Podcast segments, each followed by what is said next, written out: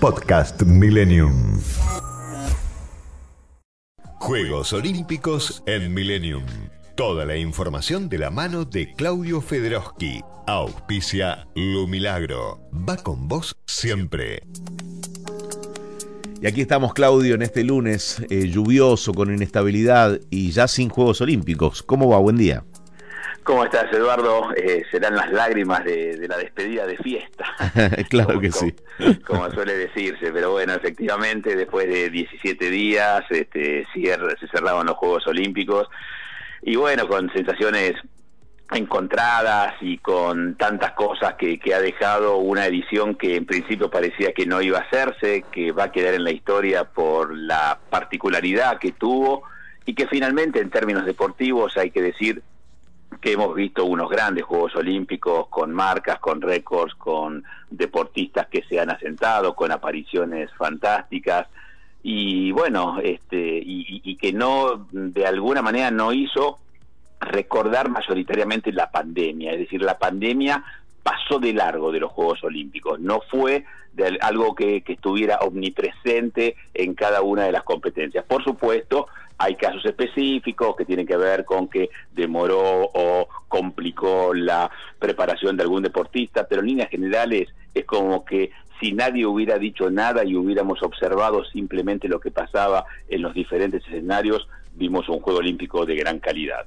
Es cierto, no, no condicionó el coronavirus eh, el andar de los Juegos Olímpicos. Eh, sí, bueno, se cumplieron los protocolos, pudo haber existido algún tipo de contratiempo, pero no fue protagonista el coronavirus. No, para nada, la verdad que no, este, eh, digamos la verdad que para, para asombro de propios extraños, ¿no? Porque creo que todos estábamos pendientes de alguna manera y sabiendo que iba a estar ahí una y otra vez, y la verdad que no hubo por cierto, unos cuantos casos en la villa olímpica, algunos contagios, algunas pocas deserciones, pero como bien decís, no fue protagonista. Perfecto. Lo más saliente que, te ha dejado en cuanto a lo estrictamente deportivo, eh, algún récord importante, eh, alguna performance que te llamó la atención. Y hubo, hubo muchas, realmente, hubo muchas. Creo que, a ver, la confirmación de Cabot Dressel un nadador norteamericano que algunos ya se apresuran a decir si es el nuevo Michael Phelps, eh, ganó cinco oros, creo que es muy pronto eh, todavía para compararlo con el más grande de todos los tiempos, pero fue muy bueno, por cierto, lo que hizo en la piscina. En la pista de atletismo hemos visto grandes nombres, el de Karsten Warholm, el noruego que pulverizó su propio récord mundial de los 400 metros con vallas, o el caso de Sifan Hassan, esta muchacha etíope que en su momento encontró refugio en Holanda y que ganó los 5.000 y 10.000 metros y en los 1500 donde tuvo un tropezón, después se rehizo y ganó finalmente una medalla de bronce. En pesas hemos visto un fenómeno georgiano, Yala Takahatse, que batió tres récords del mundo en la misma competencia en la categoría de más de 109 kilos.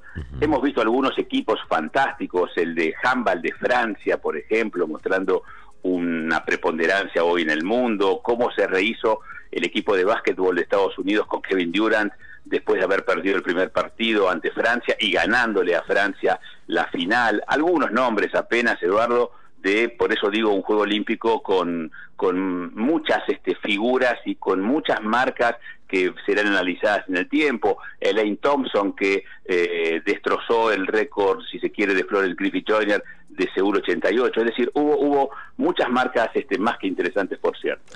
Bien, de Argentina, ¿qué tenemos que decir? No, ha sido, no han sido los peores Juegos Olímpicos, ¿no? Para Argentina.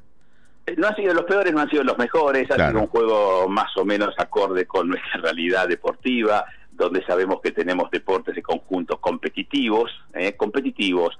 Mm, hubo cinco en octavos de, en cuartos de final, quiere decir que estamos entre los ocho mejores del mundo en muchas disciplinas. Y esto es algo que todos sabemos, que en deporte de conjunto somos este, competitivos. Y bueno, esta vez hubo tres medallas, la de plata de las Leonas, dos de bronce, la del rugby, que probablemente es la más llamativa, porque si bien es cierto que se viene trabajando en una manera constante, bueno, este, llegar al bronce no era algo que, estuviera en los cálculos, y la del voleibol. Y en lo que tiene que ver con las disciplinas individuales, bueno, me parece que como tantas veces se dijo, es hora de un replanteo, de ver qué queremos ser como deporte, Eduardo, a dónde queremos ir, cuáles son las prioridades y cómo se trabaja en una política deportiva tratando de, poder forjar y ampliar la base de la pirámide y que tengamos no un Pareto o un Crismanich o un Curucheta aislados cuando salen, sino que pueda de alguna manera tenerse una camada importante de chicos que practiquen las diferentes disciplinas para después de ahí emerger al alto rendimiento, ¿no? Claro, claro. Y el camino es largo, como suele suceder una vez que finalizan los Juegos Olímpicos hasta la realización de lo que será París 2024. Es largo, estamos a tiempo eh, de, bueno, de construir un plan que esté a la altura de lo que querramos ganar, ¿no? Sí, ni siquiera creo que el objetivo tiene que ser mirar el juego olímpico, es decir, hay que trabajar por trabajar para que los chicos este, primero salgan de la calle, segundo se diviertan, tercero puedan llegar a competir este, con expectativas y después vienen las medallas, ¿viste? O sea, como fruto del trabajo si no es poner el carro delante del caballo, ¿no? Es decir, este, me parece que tienen que hacerse las cosas como corresponden, pero bueno, y ahora sí tenemos un ciclo olímpico, si se quiere, muy corto, porque en cuanto nos demos cuenta ya tenemos Asunción el año que viene, que son los Juegos Sudamericanos, el primer escalón del ciclo olímpico, en el 2023 los Juegos de Santiago de Chile, los Panamericanos, y en el 2024, a la vuelta de la esquina, París. Perfecto, muy bien. Eh, Claudio, eh, ha sido un placer tenerte en el aire de Millennium. Ojalá nos puedan seguir cruzando eh, en algún otro momento. va a ser un, gusto.